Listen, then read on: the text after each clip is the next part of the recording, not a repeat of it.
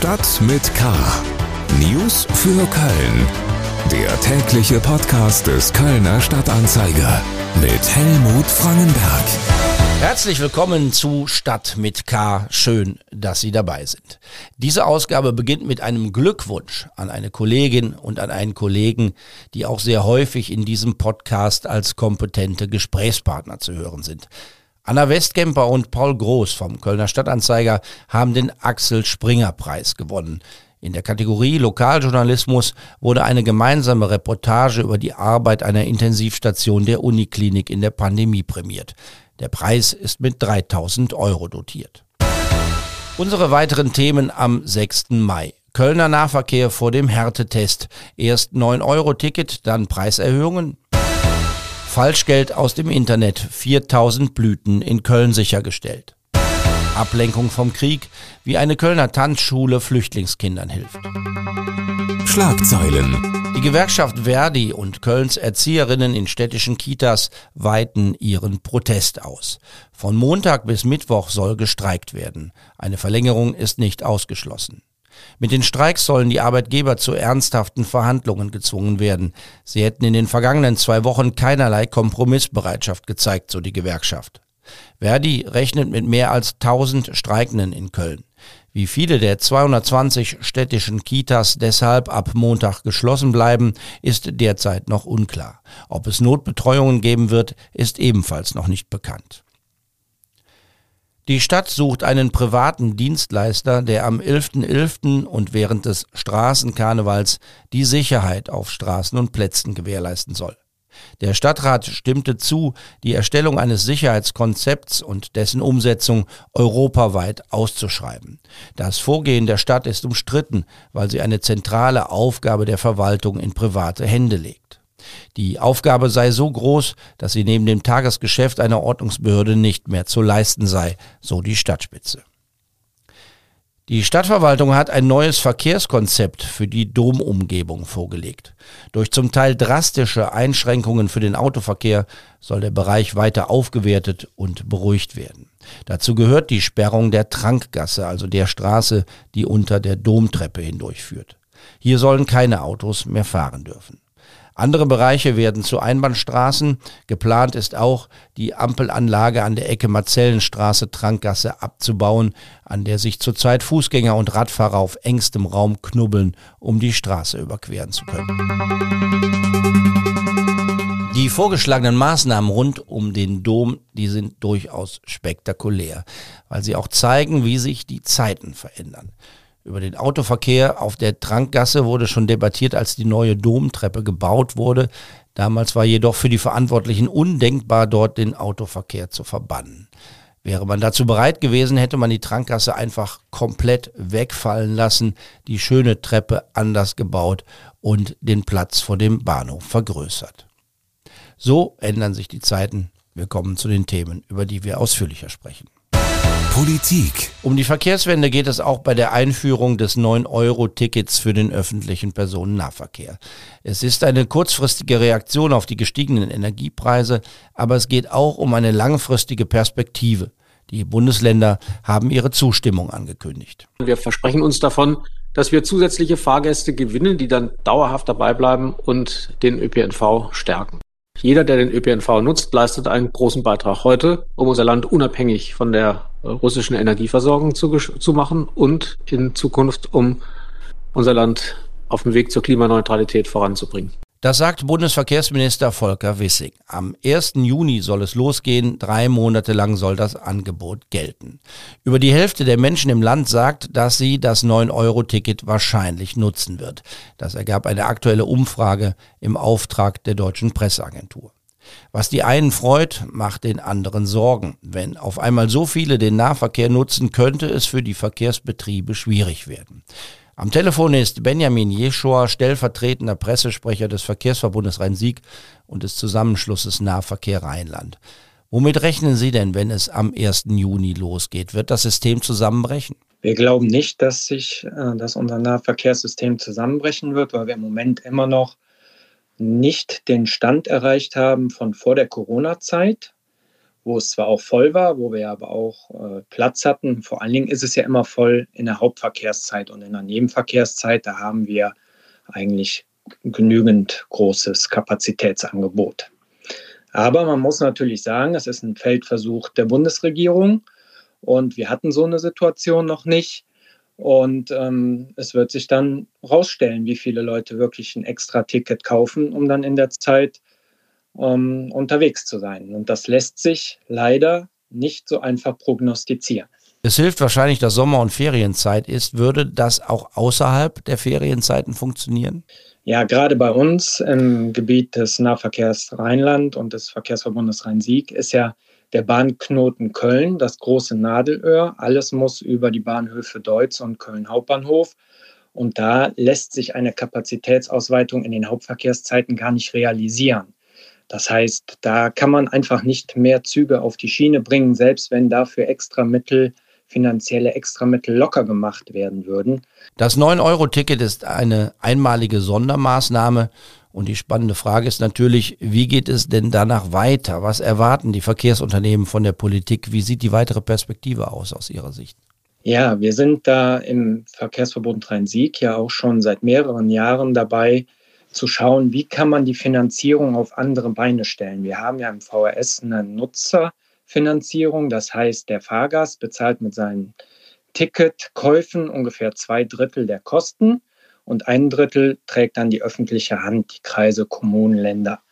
Und andere Bundesländer, Stadtstaaten machen es anders. In Berlin zum Beispiel ist es genau andersrum. Da werden zwei Drittel aus öffentlichen Geldern bezahlt. Aber so ist halt der politische Wille. Und wir überlegen, was kann man vielleicht noch machen. Und da werden Gutachten erstellt, um zu sehen, äh, was man alles machen kann. Zum Beispiel eine Parkraumbewirtschaftung in den Städten, wo dann mehr Geld in, die, in den ÖPNV gesteckt werden kann. Oder Unternehmensabgaben. All das wird jetzt im Moment untersucht und wir versuchen dann auch im Ende dieses Jahres daraus dann eine Strategie zu entwickeln, wie man das halt ändern könnte. Das klingt gut. In den vergangenen Jahren sind die Preise für Bus und Bahn ja immer weiter angehoben worden, trotz viel Kritik. Wird das jetzt anders oder müssen sich die Kunden darauf einstellen, dass wieder alles teurer wird? Davon ist auszugehen, dass Fahrpreiserhöhungen auch weiter da sind, weil ähm, wir müssen ja die laufenden Kosten decken und bis jetzt haben wir keinen anderen Kostenschlüssel.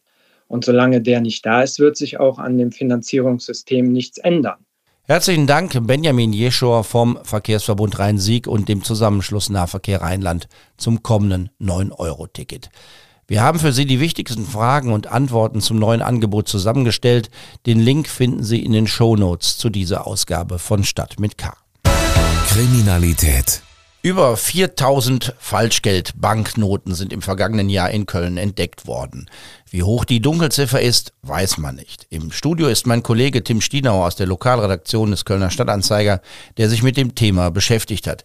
Tim, wo kommt denn das ganze Falschgeld her? Die besten Blüten stammen aus professionellen Fälscherwerkstätten und die stehen vor allem in Italien und in den Niederlanden.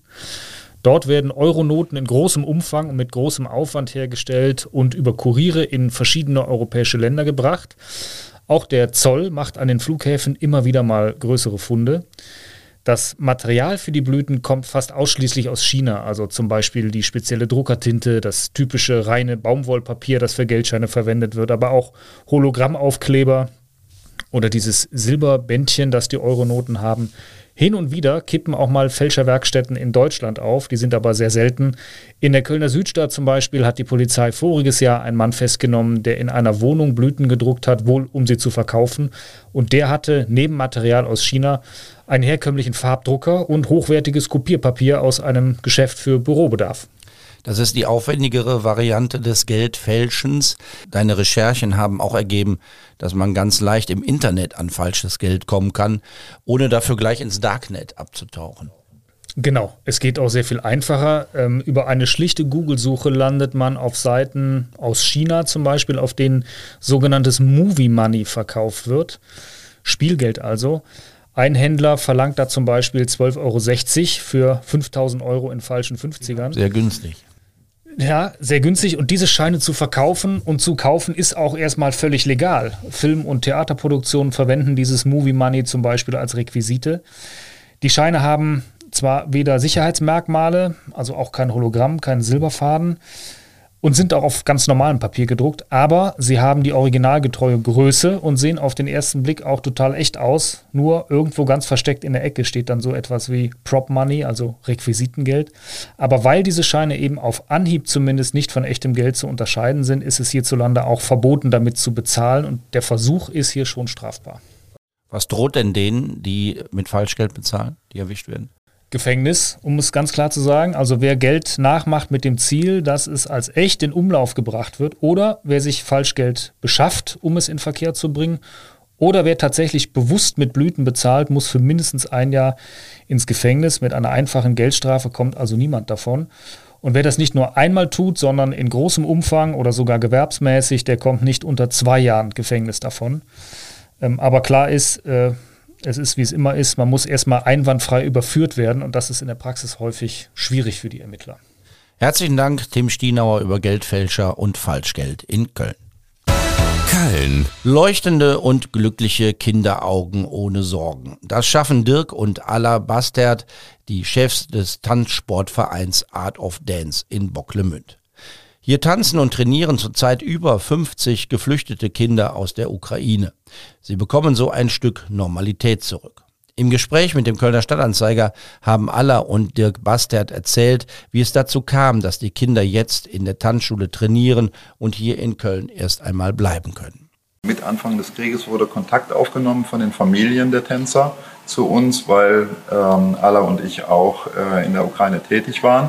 Und äh, wir haben sofort unsere Hilfe zugesagt, haben äh, hier unsere Türen geöffnet und äh, haben gesagt, wir kommt bitte, wir versuchen alles zu regeln, äh, wir finden für euch Unterkünfte, ihr müsst nicht in Flüchtlingsunterkünfte, ihr könnt bei uns die Trainingsmöglichkeiten nutzen. Also aller ähm, äh, hat den ganzen Tag und eigentlich auch die Nächte hindurch ähm, telefoniert äh, mit deutschen Familien, ich mit den, äh, mit den Ämtern. Da habe er auch erlebt, wie so manches Steinchen im Weg gelegen habe, wenn es darum geht, schnell zu helfen.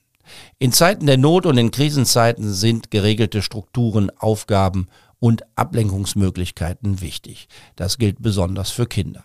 Das hat auch die Tanzschulbesitzerin Alla erzählt.